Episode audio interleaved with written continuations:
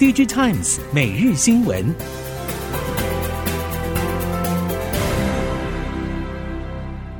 听众朋友您好，欢迎收听 DigiTimes 每日新闻，我是袁长杰，现在为您提供今天科技产业的新闻重点。首先带您看到的是，元宇宙的商机与技术发展是台湾半导体产业协会 TSIA 二零二二年会的讨论主轴。包括了钰创董事长卢超群、广达董事长林百里、微软产业方案暨客户创新亚太区总经理叶怡君、DigiTimes 董事长黄清勇、台积电业务开发资深副总张小强，都对元宇宙的未来发展提出看法。多位讲者一致认同，台湾半导体的技术演进和发展将会是元宇宙能否真正实现的关键。张小强认为，大型的头戴式装置，如果类比化，就像是过去的黑金刚手机；而大家所说的智慧眼镜等产品，才是真正智慧型手机的等级。但是要达到这样的等级，现阶段技术面可能还需要一百倍左右的进步才能达成。其中半导体部分大概可以提供十倍左右的进展，剩下的十倍需要系统端努力。林百里以自家工厂发展数位分身的进展，以及客户的实际回馈，证实企业端的元宇宙需求算是现在走得比较快的。叶怡君观察目前的业务发展，也看好工业用元宇宙会是最快实现的一块市场。随着美国新一波出口管制政策推出，中国在自制晶片、进口晶片以及输入人才等三个方面受到全面钳制。要继续追赶 AI、超级电脑，甚至未来的量子运算发展，几乎已经成为不可能的任务。不过，熟悉 AI 晶片业者认为，如果中国果断放弃了超级电脑的这条路径，转往其他边缘运算领域，还是有机会在未来的 AI 发展站稳一席之地。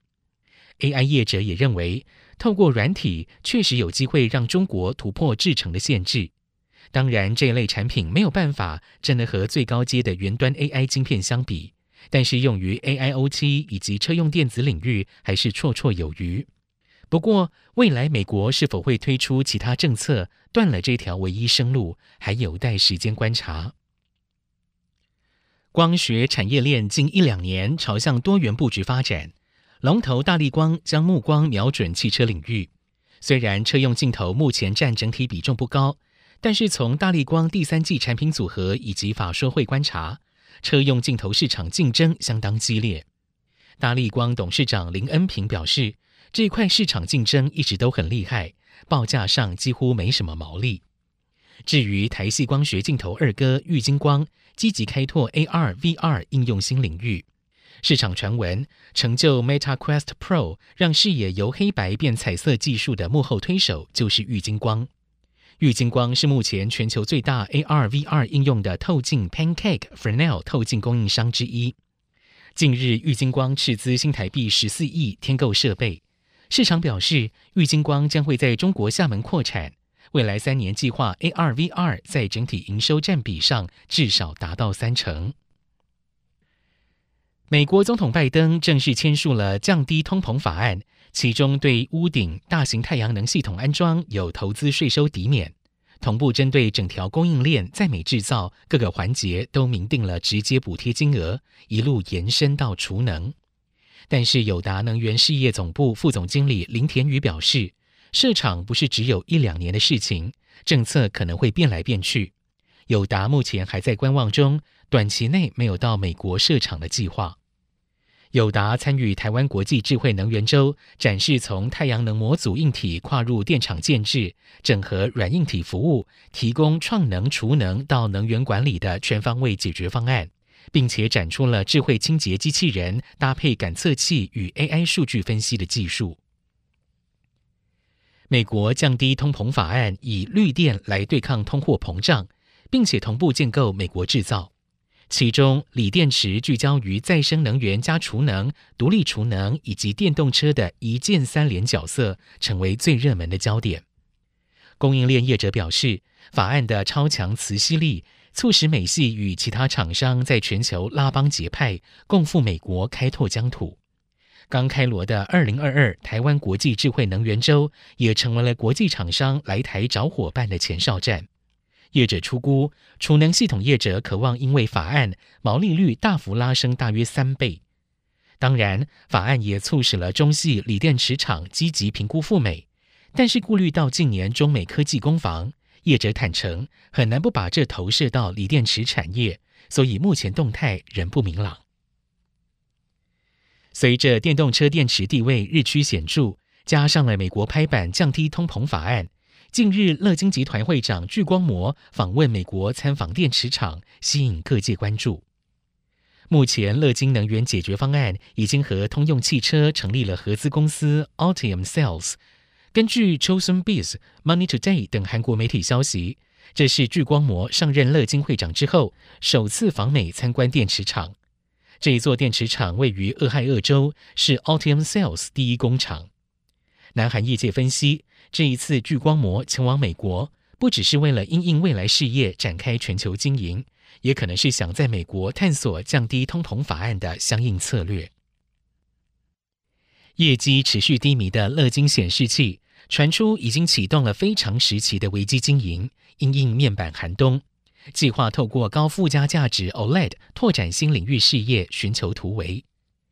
南韩证券业界估计，今年第三季乐金将会亏损四千亿韩元。韩国媒体 ET News 引述业界消息，乐金显示器传出已经启动了非常时期的危机经营体系，着手降低生产成本，强化库存管理，并且发掘新事业，包括积极拓展透明以及游戏 OLED 等新事业。目前，乐金显示器正将透明 OLED 应用扩展到移动、建物装置等多样领域。游戏 OLED 方面，乐金显示器正在开发高效能游戏专用 OLED 面板，包括可弯曲 OLED 等。未来计划与全球游戏品牌合作，推出相关产品。南韩 SK CNC 资料中心一场大火，造成了三点二万台 Kakao 伺服器同时断电，全南韩陷入了日常瘫痪危机。凸显了号称 IT 强国的南韩资料中心与平台服务管理还有许多疏漏待解。南韩总统尹锡悦出面表示，卡卡欧事件堪比国安议题，该如何强化网络资料中心的防灾韧性，也成为了业界关注焦点。南韩政府与国会正在筹备一项法案，预计将卡卡欧、Naver 等附带经营通讯服务的业者纳入国家灾害管理系统。南韩业界表示，过去十多年来，卡卡欧基础设施投资过于消极，造成了这一次恢复服务时间过长。因此，扩建自家的资料中心，预估会成为卡卡欧无法回避的挑战。最后来看到苹果，外媒报道，最后才推出到市场的 iPhone 十四 Plus 机型，由于整体买气冷清的关系，苹果已经确定将会大砍 iPhone 十四 Plus 的订单。不少供应链和通路业者后续也都证实了相关说法。相关业者表示，确实有收到了 iPhone 十四 Plus 将会大幅减产的消息，幅度达到四成左右，并且会由其他机型来补足总出货量的缺口。这意味着 iPhone 能不能顶着市场逆风，Pro 机型仍然会是最大的关键。此外，由于苹果力求总出货量不变。零组件供应链方面受到的影响相对有限，但如果是以基本款机种为主力的组装业者，相对就会受到比较大的影响。以上，D J Times 每日新闻由 D J Times 电子时报提供，原长杰编辑播报，谢谢收听。